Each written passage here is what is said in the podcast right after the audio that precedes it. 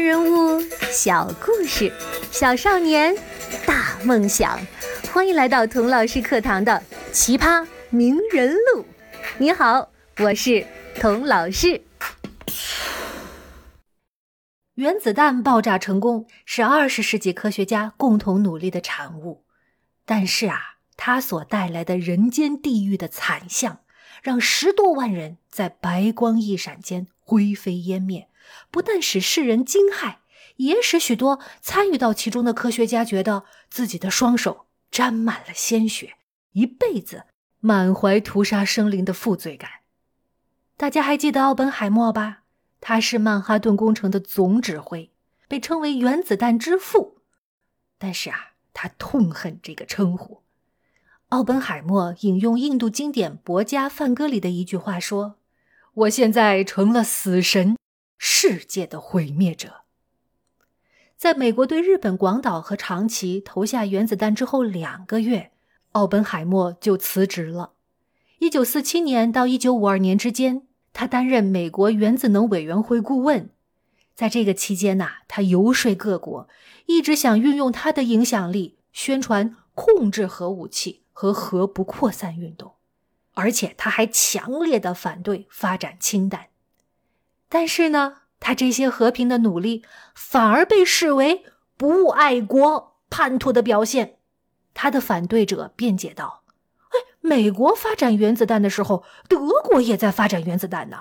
如果美国不抢先完成，万一纳粹德国得到成功，恐怕将是一场更大的浩劫呀。而且呀，那个时候美国和苏联打起了冷战，两个国家呀卯足了劲儿搞军备竞赛。”奥本海默反对发展氢弹，反对发展核武器，反而使他被怀疑。哎，这个奥本海默是不是苏联的间谍呀？最终啊，美国政府撤销了他一切的安全特许和权限，全面禁止他与一切原子能项目产生接触。奥本海默的人生就这样从巅峰一下跌落到了谷底。在之后的几年里，他迅速衰老，仅仅六十三岁就因喉癌去世了。二战结束后，曼哈顿工程解密，吴健雄对于有人问起他做原子弹的事，心中也是有着伤痛的。谈起原子弹的摧毁性，他也极其痛心。但是吴健雄对人类有信心，他说：“呀，你认为人类？”真的会这样愚昧的自我毁灭吗？不，不会的。我对人类有信心，我相信有一天我们都会和平的共处的。那和平时期，科学家的精力终于可以放在纯粹的科学研究上了。那吴健雄下一个科研的目标是什么呢？是对称性。有的朋友会说了，对称。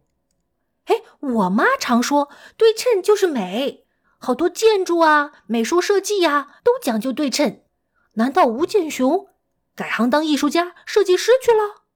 呵呵，对称性确实跟美、跟艺术有很大的关系。生活中的美女帅哥，你仔细看就会发现，他们的左右脸呐，通常是非常对称的。你也许要笑了，这不是废话吗？谁的左右脸不对称呢？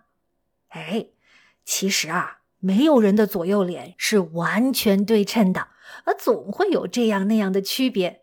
比如说，左边的眉毛比右边高一点儿，左眼比右眼大一点儿。而越是对称的脸呢，我们就觉得越美。这种对对称美的偏爱，好像是我们与生俱来的。除了人是左右对称的。很多建筑，特别是古代建筑，比如北京的天坛呐，雅典的帕特农神庙啊，埃及的金字塔呀，都是左右对称的，显得特别的庄严典雅、平衡稳重。除了左右对称以外啊，还有一种对称叫旋转对称，比如大风车，还有我们熟悉的太极阴阳图，它们转着转着，哎。就和原来的图形完全重合了，这就叫旋转对称。不过啊，不但艺术家、设计师研究对称性，科学家们也非常感兴趣，因为宇宙间充满了对称。有的对称是我们肉眼能够看见的，但是有的是看不见的对称，而物理学家对这种看不见的对称更感兴趣。什么是看不见的对称呢？比如说物理定律的对称性，什么意思呢？如果一种物理规律经过一定的操作以后啊，它的形式保持不变，那么我们就说这种物理规律有对称性，或者叫不变性。哎，这么说有点抽象，我呀给你举个例子，你就明白了。大家都知道，伽利略做过一个非常著名的实验，叫两个铁球同时落地，对吧？他这个实验是在比萨斜塔上做的。一大一小两个铁球从斜塔上掉下来，结果呢，同时落地了。这是自由落体定律在起作用的结果。假设哈，假设伽利略跑到长城上，哎，或者跑到上海的东方之珠上啊，做这个实验，两个铁球怎么样啊？它也会同时落地。所以，我们说自由落体定律具有空间平移上的对称性。也就是说，不论你在世界哪个角落，自由落体定律啊都是不变的。好，再比如说，伽利略不是在比萨斜塔的东边扔铁球，而是转到南边的窗子扔铁球，两个铁球会不会同时落地啊？呵呵，也会同时落地。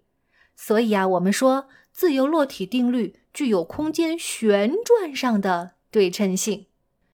再比如说，伽利略坐上时空穿梭机，跑到今天你们学校去做这个实验，得到的结果一样吗？完全一样。所以，我们说自由落体定律在时间上也有对称性。听到这儿，你也许会说了，物理定律在时间和空间上是对称的、不变的，这难道不是理所当然的吗？如果物理定律在不同的时间和空间上变来变去的，那就不叫物理定律了吧？嗯，是的。普通人一般想到这儿就觉得啊，不需要往下想了。可是物理学家可不是普通人，他们呢仍然不满意，还要进一步的思考。哎，为什么物理定律就一定有这样的对称性呢？难道上帝跟我们的妈妈一样？天生偏爱对称吗？觉得对称就是美吗？一九一五年，一位了不起的物理学家兼数学家对这个问题啊，给出了完美的解释。他说：“对称的本质是守恒，每个连续对称性都有着相应的守恒定律。这个定理就是物理学上大名鼎鼎的诺特定理。”细心的朋友可能会说了：“诺特这个名字有点耳熟啊。”是的，我在第二十四集提到过诺特，她就是被爱因斯坦称为历史上最伟大的女数学家的诺特。